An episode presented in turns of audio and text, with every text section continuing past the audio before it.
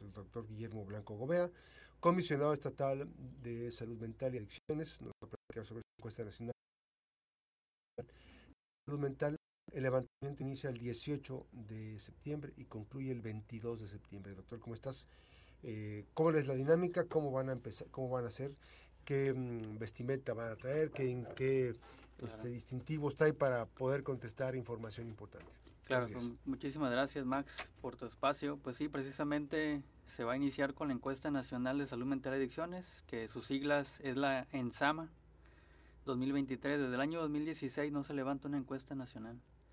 Entonces era necesario, indispensable realizar un nuevo estudio en la población para conocer cuáles son los factores de riesgo, cuáles son las sustancias que las personas consumen con mayor frecuencia, pero también conocer cuáles son los eh, complicaciones o los trastornos que van este acompañando el proceso de dependencia a una sustancia como son los problemas emocionales o mentales.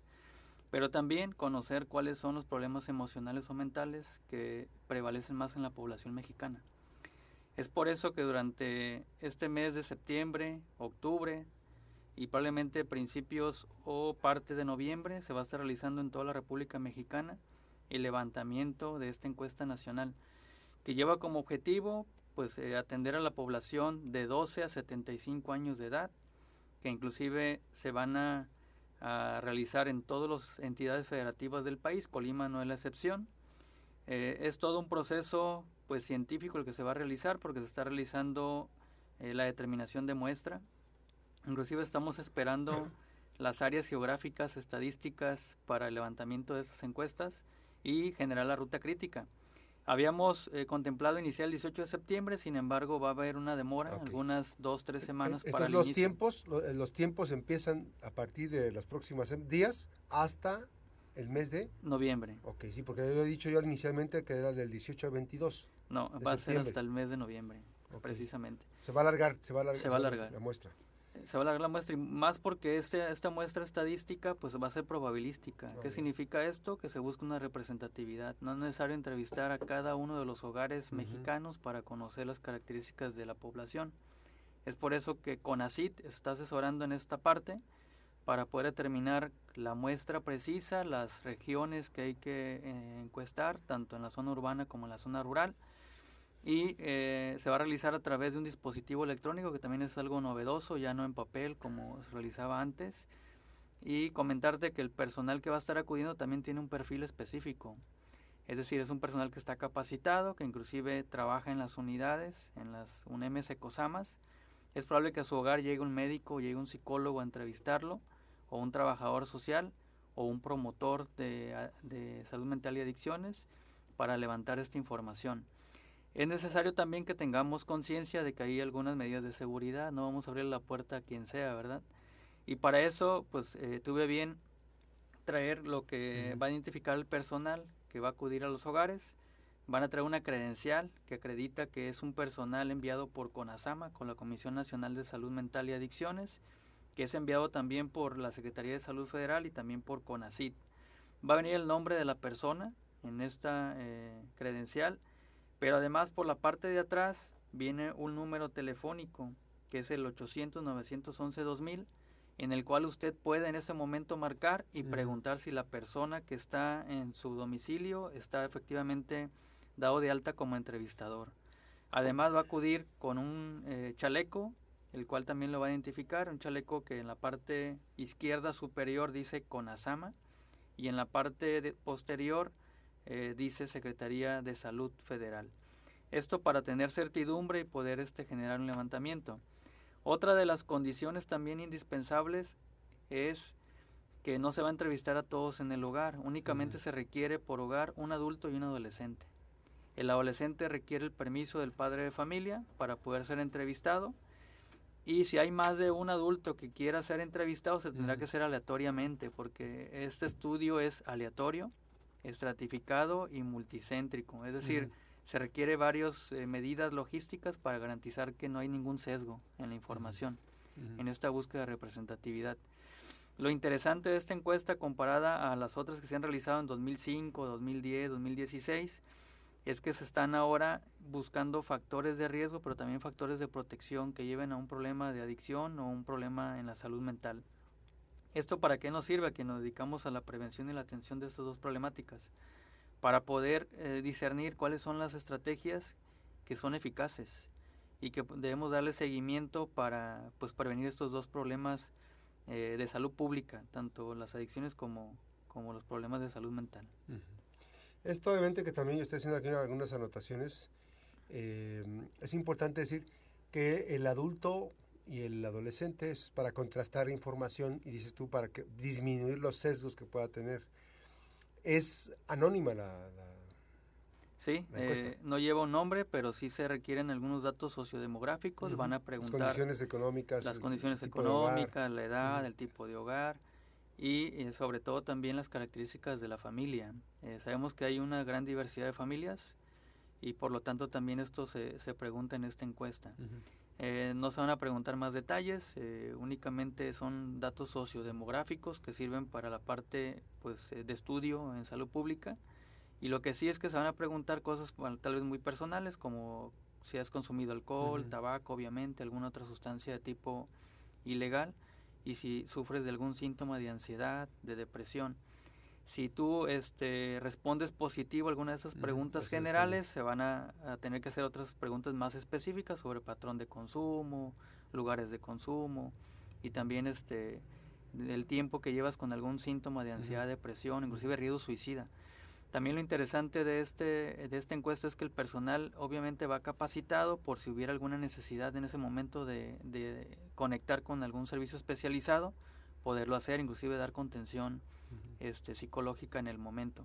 Esto no es algo nuevo que no se había realizado eh, jamás en, la, en el país y que bueno, esta es la búsqueda con esta encuesta del 2023 y que bueno nos va a dar información muy valiosa que, va a ser utilizada ahora sí de manera más precisa y no estarnos basando en información ya de siete años atrás como ocurre actualmente sea, esta, esta parte es la actualización uf, este, son mucho ¿eso se venía haciendo cada cuánto tiempo?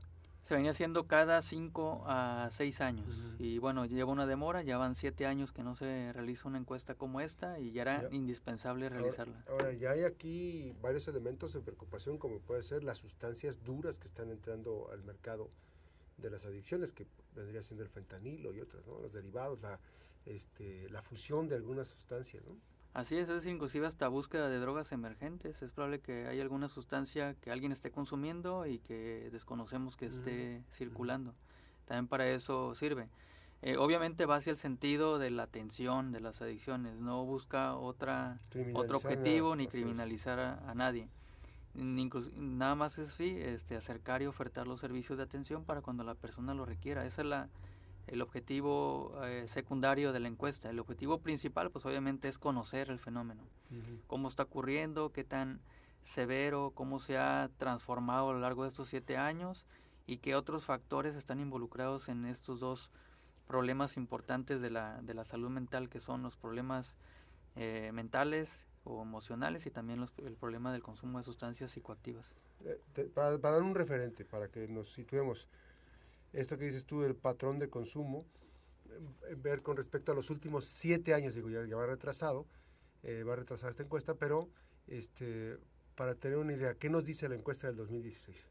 Bueno, en el caso de la encuesta del 2016, pues conocemos, por ejemplo, cuántas personas fuman diario, que es un dato importante como para conocer quién tiene dependencia severa al tabaco. También nos habla de cuántas personas han consumido alcohol alguna vez en la vida y que eso también sirve como para poder conocer qué tanta normalización del consumo existe y qué tanta baja percepción del riesgo de consumir alcohol también existe en la población.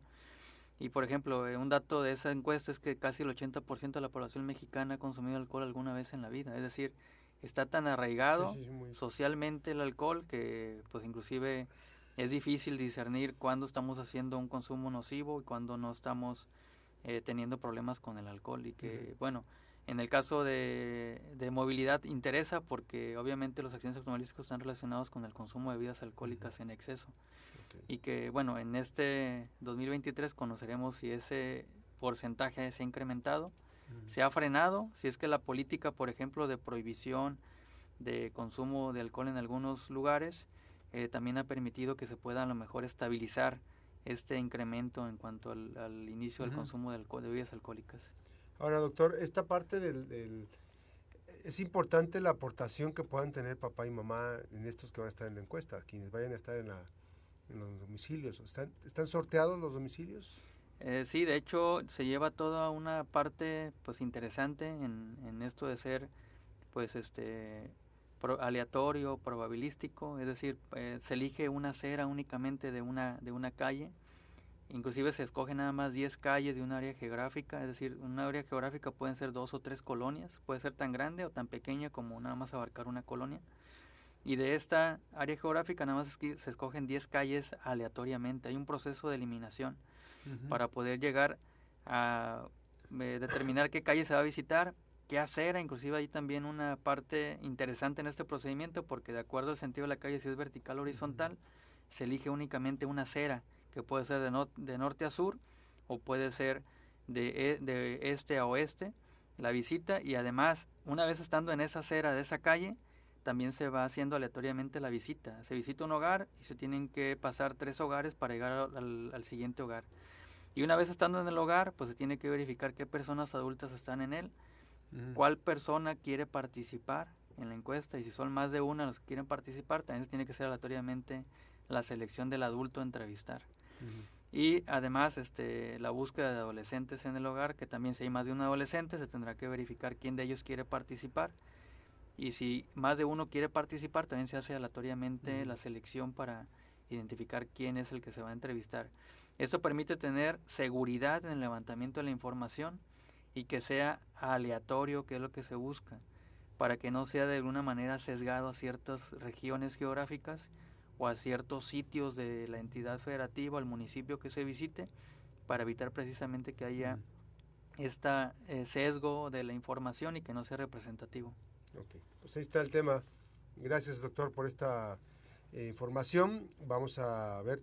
Entonces, hay un retraso de algunos cuantos días. Sí, por lo menos de dos, tres semanas estamos esperando que defina la CONACIT, la Comisión Nacional de Ciencia, eh, Tecnología y Humanidades, eh, cuáles son las áreas geográficas a visitar. Una vez que tengamos esas áreas geográficas, se va a determinar la ruta crítica, que también me gustaría pues darla a conocer para que población conozca por qué fechas vamos a andar en qué regiones, para que estén preparados y, y, aperturen pues sus hogares para el levantamiento de esta encuesta que a todos nos beneficia. Si pensamos en prevención, yo siempre he mencionado que prevención lo hacemos todos y el participar en una encuesta como esta es importante para generar prevención para las futuras generaciones. Ah, doctor, este, obviamente que no es, eh, digamos, no es conveniente decir que es, es importante decir que mm, eh, no van a hacer, digamos, no se busca maquillar las, la encuesta. Exacto. O sea, sería un error maquillar una encuesta de este tipo. O sea, hay que sacar la situación real. Así es, lo que se busca es encontrar la realidad de la población, de qué está sucediendo en, temas de consumo de sustancias psicoactivas y también en problemas emocionales y mentales. Eso permite identificar si los servicios que tenemos disponibles son suficientes o hay que eh, mejorarlos o también si las estrategias preventivas están siendo eficaces o hay que hacer una modificación de ellas. Recordemos que la población cada vez tiene generalidades diferentes eh, a lo largo del tiempo y que tenemos que estar nosotros también cambiando para responder a esas necesidades. Gracias, doctor. Nuevamente, gracias, doctor Guillermo Gobea, eh, titular de eh, la Comisión Estatal de Salud Mental y Adicciones. Gracias por esta visita. Muchísimas gracias, Max, por tu espacio. Gracias. pausa y, por supuesto, vamos a, anticipar precisamente cuando se presente toda esta, esta información. La pausa, regresamos.